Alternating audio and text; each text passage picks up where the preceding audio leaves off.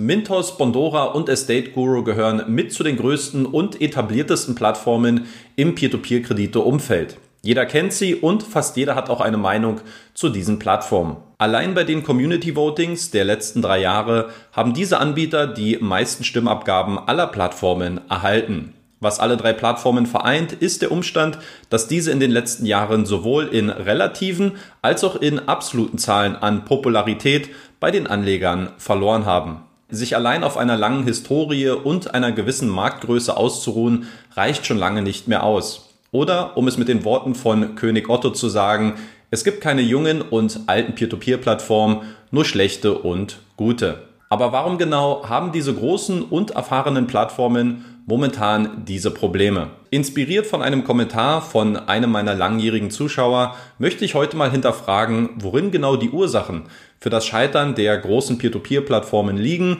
und ob es hier womöglich ein zusammenhängendes Muster gibt, welche alle Plattformen vereint. Nach dem Intro geht's los. Viel Spaß mit dem heutigen Video.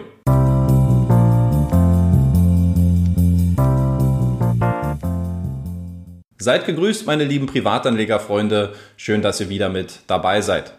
Heute blicken wir mal etwas genauer auf Mintos, Bondora und Estate Guru und schauen uns dabei mal an, warum die Plattformen eigentlich so populär geworden sind, wo und wann der Abstieg begann und wie die Plattformen heute dastehen. Los geht es bei Mintos, dem heute immer noch größten Peer-to-Peer-Marktplatz in Europa mit einem verwalteten Portfolio von mehr als einer halben Milliarde Euro. Der Aufstieg von Mintos begann im Jahr 2015 in einem bis dato noch unregulierten Marktumfeld in Lettland, dafür aber mit einem stark skalierbaren Geschäftsmodell, attraktiven Verzinsungen und bis Ende 2019 nur mit sehr wenigen Problemen, was die Ausfälle von Kreditgebern betrifft. Der Wendepunkt kam dann definitiv mit dem Ausbruch der Pandemie Anfang 2020, wo nicht nur reihenweise Kreditgeber ausgefallen, sondern wo auch viele Schwachstellen von Mintos offengelegt worden sind. Da wären zum einen die Verstrickungen rund um den armenischen Kreditgeber VAX, der besseren Wissens seitens von Mintos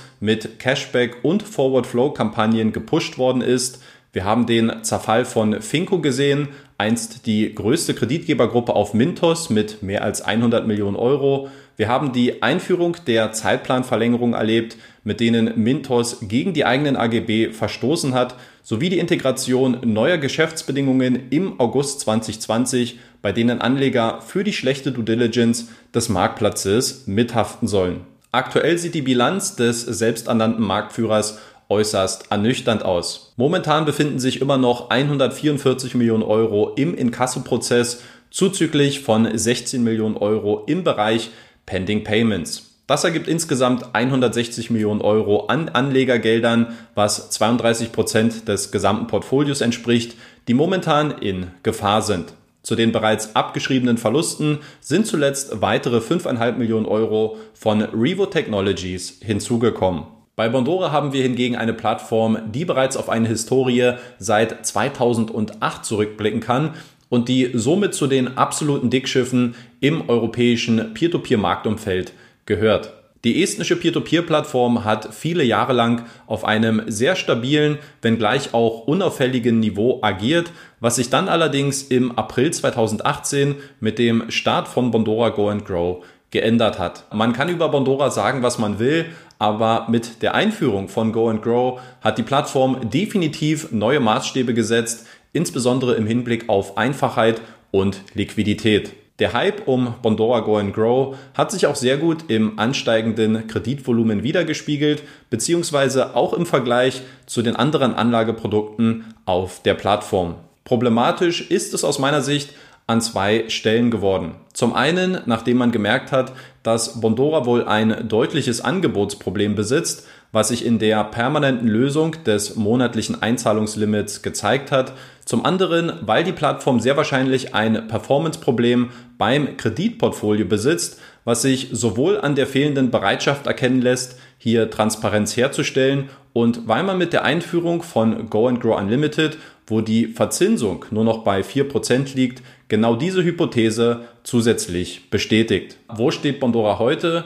Nun ja, aktuell können neue Anleger nur in Go and Grow Unlimited zu 4% investieren, was im Kontext des aktuellen Zins- und Marktumfeldes bei einer unregulierten Plattform ohne Einlagensicherung sicherlich keinem guten Chancen-Risikoprofil entspricht. Hinzu kommen die zunehmenden IT-Probleme und auch der weiterhin intransparente Umgang mit der Performance des Kreditportfolios, Insgesamt also keine guten Rahmenbedingungen für neue Anleger, die bei anderen Alternativen definitiv besser aufgehoben sind. Und dann schauen wir noch auf Estate Guru, ebenfalls eine estnische Peer-to-Peer-Plattform, die bereits seit 2013 am Markt aktiv ist. Der Fokus liegt hier auf kurzfristig laufenden und stark besicherten Immobilienkrediten, womit man in den letzten Jahren zum Marktführer in Europa aufgestiegen ist. Der große Durchbruch folgte bei Estate Guru nach dem Ausbruch der Pandemie, wo man das ausstehende Portfolio innerhalb von weniger als drei Jahren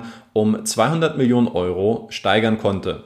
Den Wendepunkt erlebte die Plattform in Q4 2022, als die Ausfälle sehr drastisch und scheinbar unaufhaltsam angestiegen sind.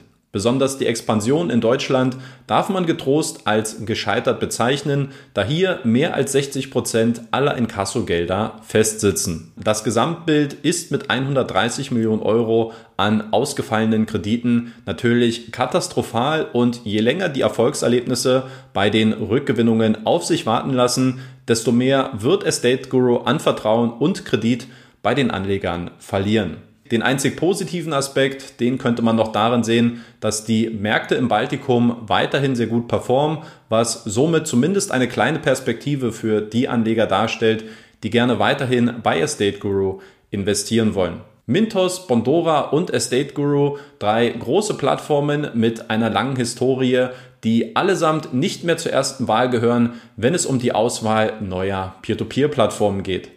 Was haben diese Plattformen falsch gemacht, beziehungsweise was machen eigentlich die guten Peer-to-Peer-Plattformen richtig? Interessanterweise habe ich mich erst vor einigen Tagen mit dem Esgetit-Mitgründer Matis Ansvisulis darüber unterhalten, warum seine Plattform aktuell so populär ist und worin er das Erfolgsgeheimnis sehe. Seine Antwort hat er auf insgesamt vier Faktoren heruntergebrochen. I think uh, one thing is we have been in the business of consumer lending for some time, basically since the beginning of the P2P industry. So people know our brand and they know us. We're one of the you know few companies that, that kind of started this uh, online consumer lending, made it um, popular in terms of growing into different countries, and then also participated in the peer-to-peer uh, creation or connecting the peer-to-peer to our to our consumer loans industry. So I think that's one thing. Second thing, which we have always really considered as very important when we started the business, which was to make sure we never lose other people's money, make sure we never lose our creditors' money, our investors' money. All the platforms say that they take care of uh, of their investors' money, but the reality is very different. You actually have a small number of platforms that have not yet lost investors' money. And of course, then the other things which I think far less important but still relevant, good functionality, uh, good UX, all the key things that an investor would expect from the platform in terms of practical tools and, and, and uh, user experience need to be there. And our platform gives that. And maybe the third or fourth point uh, goes to our team. We respond quickly, we hear and listen to what our investors and our customers are saying. Um es für euch nochmal ganz kurz zusammenzufassen, die vier wichtigsten Punkte seien laut Mattis erstens der Track Record und eine etablierte Marke. Zweitens eine gute Performance und dass man keine Anlegergelder verliere. Drittens eine benutzerfreundliche Webseite und viertens ein gutes Team mit guter Kommunikation. Wenn wir das nun auf alle drei Plattformen übertragen, dann verfügen alle über eine etablierte Marke bzw. eine entsprechende Historie. Was die Kommunikation und die Benutzerfreundlichkeit der Webseite angeht, so kann man sicherlich unterschiedliche Ansichten haben. Wo es allerdings keine zwei Meinungen gibt, ist, dass alle drei Plattformen nachweislich Probleme mit der Performance des Kreditportfolios besitzen und hier bereits Anlegergelder verloren gegangen sind. Dass eine starke Performance der wichtigste Schlüssel für eine gute und erfolgreiche Peer-to-Peer-Plattform sei, ist eigentlich nicht sehr weit hergeholt. Spannend wäre jetzt eigentlich nur noch zu hinterfragen, warum die Performance eigentlich so schlecht ist. Bei Estate Guru ist der Fall aufgrund der zu schnell anvisierten Expansion, speziell in Deutschland, relativ schnell geklärt. Die Gier nach Wachstum hat hier nicht nur das Hirn gefressen, sondern auch die Rendite vieler Anleger. Bei Mintos geht es in eine ähnliche Richtung, weil auch hier in der Masse zu schlechte Risikobewertungen bei vielen Kreditgebern vorgenommen worden sind, gepaart mit vielen Inkassofällen, die sich noch über Jahre hinwegziehen können. Einzig bei Bondora scheinen die Performance-Probleme nicht durch die zunehmende Investorennachfrage getrieben zu sein, was Maßnahmen wie das monatliche Einzahlungslimit verdeutlichen. Hier scheint es einfach ein hausgemachtes Problem zu sein, dass man es nicht schafft, solvente Kreditnehmer auszuwählen, was auf der Plattform ein historisch gewachsenes Problem zu sein scheint. Was denkt ihr über die Gründe und die Motive für das Scheitern von Europas größten und etabliertesten Peer-to-Peer-Plattform? Schreibt mir eure Gedanken dazu gerne in die Kommentare. Ansonsten abonniert noch gerne den Kanal für weitere Videos und wir sehen uns dann beim nächsten Mal hoffentlich schon wieder. Bis dahin, haut rein Leute und ciao.